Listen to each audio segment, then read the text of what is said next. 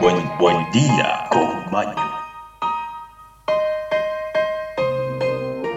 Hola, ¿qué tal amigos? Hola, ¿qué tal amigas? Bienvenidos nuevamente a este su espacio, Buen Día con Maño. Estamos hoy en la semana número 34. Hoy es 23 de agosto, lunes, principio de la semana, empezando nuevamente estos 5 días o 7 días de la semana completa para así entregar nuestro esfuerzo a la mejor capacidad. Así que amigos, les deseo un excelente inicio de la semana y podemos empezar el programa diciendo que hoy se celebra el Día Internacional del Hashtag. Sí, el hashtag es un término asociado a asuntos o a discusiones que desean ser indexadas o exaltadas en las redes sociales, insertando el símbolo de numeral antes de la palabra, frase o expresión cuando la combinación es publicada se transforma en un hipervínculo o hyperlink que lleva a una página con otras publicaciones relacionadas con el mismo tema.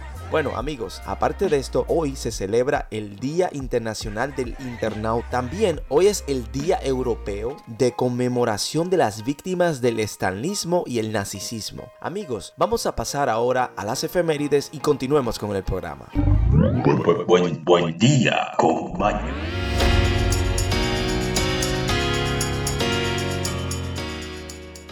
Un día como hoy, en el año 217, en Roma, en medio de una tormenta de rayos, incendia el Coliseo romano. En el año 1541, el explorador francés Jacques Cartier ancla cerca de Quebec City en su tercer viaje a Canadá. En el año 1554, el regidor don Francisco Davila funda en la ciudad de Santo Domingo el mayorazgo de Davila, en la persona de su sobrino Gaspar Davila. En el año 1595, Miguel el Valiente se enfrenta ejército otomano en la batalla de Calugareni. También en 1799 Napoleón zarpa de Egipto en dirección a Francia. En el año 1944, un día como hoy, en Warnsveld, Países Bajos, se registra la temperatura más alta de la historia en ese país, 38.6 grados Celsius y 102 grados Fahrenheit, temperatura bien alta. También en el año 1948, un día como hoy, se funda el Consejo Mundial de Iglesias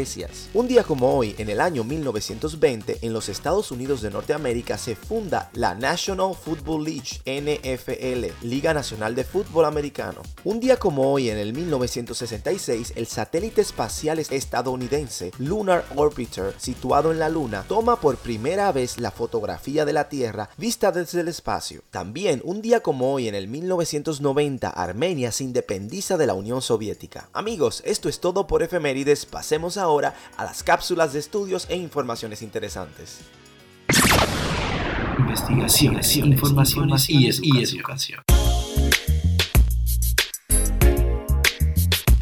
La vida marciana. Sí, aquí tenemos una información sumamente interesante sobre la vida en Marte. La presencia de los marcianos cada vez está más cerca. Las últimas investigaciones de la NASA han determinado que existieron corrientes de agua en Marte. Sí, como lo escuchan amigos. Auténticos ríos y rayos que ocupan grandes portales del territorio del planeta rojo y del que se podrían haber nutridos nuestros habitantes o sus habitantes. Un descubrimiento sin precedentes que indica la posibilidad de supervivencia de la raza humana en planeta vecino Marte, ya que algunas de esas corrientes aún se mantienen activas. Por el momento se desconoce su procedencia, pero las últimas indicaciones han mostrado que pueden provenir de las grandes nevadas que sufren los picos más altos del planeta. Todo un hito en la comunidad científica mundial el tema sobre Marte. Los niveles altos de azúcar en la sangre reprograman las células madres. Sabemos que la hiperglucemia altera las células madre de la médula ósea que luego se convierte en macrófagos. Estos se vuelven inflamatorios y contribuyen al desarrollo de las placas ateroscleróticas que pueden causar infartos. La diabetes se asocia con un alto riesgo de aterosclerosis y complicaciones, incluso el infarto del miocardio. La hiperglucemia es una característica fundamental tanto en la diabetes tipo 1 como en la diabetes tipo 2 y los tratamientos se han enfocado principalmente en reducir la glucosa en la sangre. La terapia intensiva para reducir los niveles de azúcar es eficaz para controlar el riesgo vascular en pacientes con diabetes tipo 1, pero el efecto se difiere a través de los años y se desconecta temporalmente del control. En la diabetes tipo 2, la reducción de la glucosa no ha demostrado ningún efecto o ha tenido impacto moderado sobre los resultados vasculares relacionados con la aterosclerosis, como el infarto agudo del miocardio, el riesgo persistente de complicaciones cardiovasculares, incluso después de una disminución de la glucosa. Se ha denominado efecto heredado o memoria metabólica, pero los mecanismos subyacentes siguen siendo oscuros. La inmunidad inducida por la hiperglucemia puede explicar que porque las focalizaciones en niveles elevados de glucosa es eficaz para reducir el riesgo macrovascular en la diabetes y sugiere nuevos objetivos para la prevención y el tratamiento de las enfermedades. Amigos, esto es todo por estudios. Pasemos ahora a noticias. Ahora, ahora, noticias, noticias de. Todo el mundo.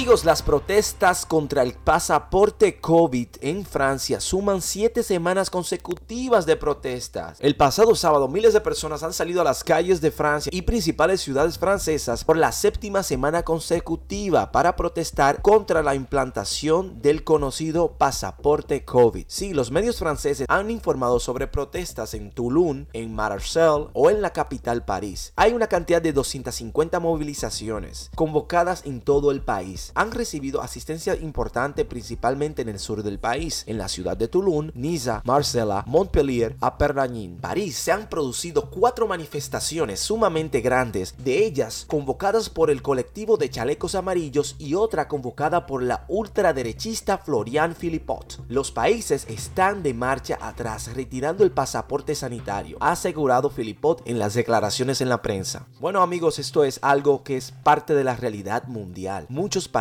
muchas personas están en contra del, tema del pasaporte COVID, porque aún existe la polémica de que si te vacunas o no, tienes que hacerte la prueba. Entonces, el tema de la vacunación no te genera ningún tipo de seguridad que aún puedas salvarte del virus. Es cierto que está la temática de que puedes crear cierta inmunidad a través del virus, pero si aún debes hacerte la prueba y aún tienes la capacidad de contraer el virus, no tiene ningún sentido en cierta forma vacunarse. Es una polémica muy fuerte. Eh, nosotros no somos afines de estas temáticas para eso tenemos una sección de debate que próximamente vendrán. Así que continuemos con las noticias, amigos. México, amigos. Sí, al menos 8 muertos graves en inundaciones por el pasado huracán Grace, el que pasó por México la semana pasada. Al menos 7 personas han muerto solo en la ciudad de Xalapa, la capital del estado mexicano de Veracruz, mientras que una octava ha fallecido en Poza Rica debido al paso del huracán Grace, que ha tocado tierra en la pasada madrugada del pasado sábado. En el Caribe mexicano donde ha causado graves inundaciones y provocado vientos de más de 200 km por hora. Dos desvales causados por la tormenta han sepultado varias viviendas en las colonias de Brisas del Río de Cedeño y 21 de marzo, donde continúan las labores para recuperar los cuerpos de posibles víctimas, según han informado el diario mexicano El Universal. Seis de las víctimas eran miembros de una familia que estaban en su vivienda sepultada. Efectivos del ejército y de la policía estatal se encuentran en la zona realizando tareas de rescate y auxilio. Fuertemente lo que está pasando, estamos en temporadas de huracanes y tormentas. Esto es algo que sucede todos los años, pero cabe destacar que este año todas las tormentas, todas las catástrofes ambientales han sido como en cierta forma multiplicadas por 5, por no decir por 10. Incluso en Europa se han presentado cosas increíbles como son los tornados, cosa que simplemente pasa en los Estados Unidos. Continuaremos con las noticias. Ahora tenemos una sobre Colombia. Las guerrillas continúan. Al menos 14 policías heridos en combates con la guerrilla en Colombia.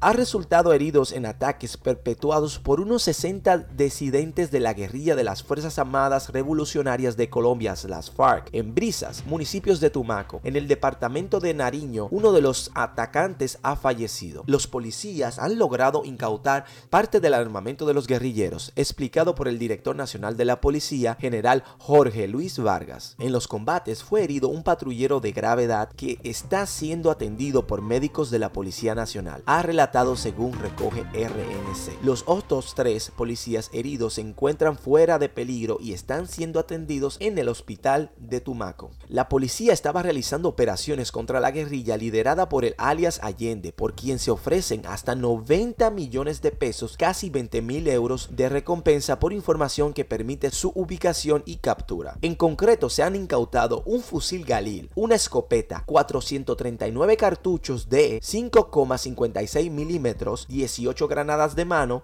5 cargadores de fusil, 10 radios UHF, 3 cascos balísticos, un uniforme pixelado completo, un morral de campaña verde, 3 pañoletas verdes pixeladas, un brazalete de las FARC y una gorra con boyana. Amigos, Haití. Haití, eh, como habíamos comentado en la pasada semana, ha recibido tres golpes muy fuertes. La MSF y UNICEF anunciaron el envío de 110 toneladas de ayuda humanitaria hacia Haití. Como podemos escuchar, la Organización Humanitaria de Médicos Sin Fronteras, la MSF, y el Fondo Nacional de Naciones Unidas para la Infancia, UNICEF, han anunciado el envío de 110 toneladas de ayuda humanitaria para asistir a las víctimas del terremoto de las pasadas semanas en Haití, con equipo para proporcionar agua potable y tratamiento médico a 30.000 personas. La MSF aporta 100 toneladas de este contingente de ayuda. Ha explicado que el primero de los cargamentos salió el pasado viernes a través del puerto de Bruselas al país caribeño. El segundo también salió el pasado fin de semana desde el mismo puerto en la misma ciudad. Los dos aviones transportan vendas, material para sustura, camillas, compresas estériles y kits de escayola, así como bolsas de sangre y equipos de transfusiones. Dispositivos de agua potable con capacidad hasta de 260 mil litros de agua, junto a 40 tiendas para instalaciones de espacios sanitarios o de coordinación de la ayuda. Este envío de suministros médicos, de agua y de higiene será fundamental para salvar vidas y ahí hay más ayuda en camino, pero el acceso a las familias más necesitadas sigue siendo difícil. Las necesidades humanitarias de los niños y niñas y las familias afectadas por el terremoto y la tormenta tropical ha aumentado y sigue aumentando en los últimos días. Los hospitales y el personal sanitario están desbordados y la ayuda médica que distribuimos esta semana no es suficiente. Los niños, niñas y las familias que han perdido sus hogares se ven obligados a dormir al aire libre bajo la lluvia, ha explicado el representante de la UNICEF en Haití, Bruno Maes, que se encuentra actualmente en Les Calles.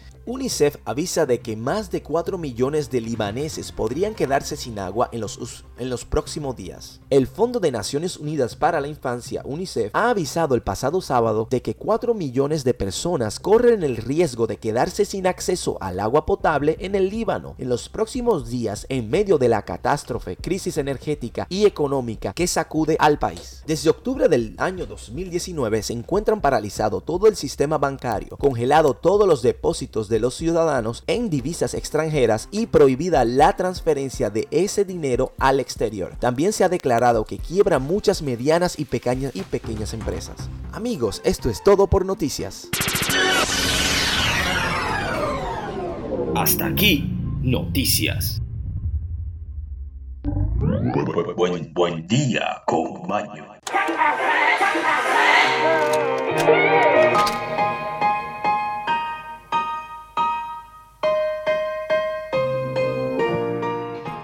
Amigos, hemos llegado a la despedida, ahora vamos a compartir nuestra tendencia de la frase del día.